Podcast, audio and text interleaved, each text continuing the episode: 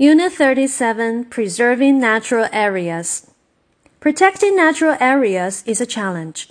Although people enjoy spending time there, they leave their marks wherever they go. Waste, garbage, pollution, and other kinds of damage to wildlife. Often this damage is accidental, but even something as simple as taking a walk can have a big impact because every footstep runs the risk of destroying something beautiful. One way to protect nature is to establish national parks and other protected areas where visitors require permission before entering.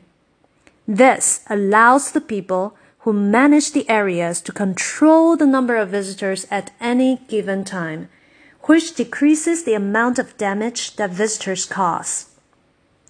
Charging an entrance fee also helps to cover the costs of looking after the park and of supporting conservation efforts.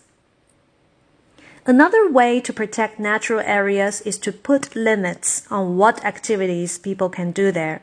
For example, motor boats are not allowed in some lakes because they may cause pollution and unwelcome noise. Many parks don't allow people to build fires a human activity that often leads to wildfires every year. Similarly, many waterfront areas are protected against industrial development, and many forests are off limits to loggers. Such laws and rules are fine, but they won't work unless people follow them.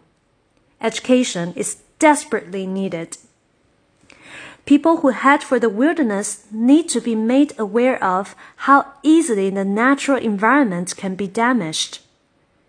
This education must start early, and responsibility for it lies within parents, teachers, and governments.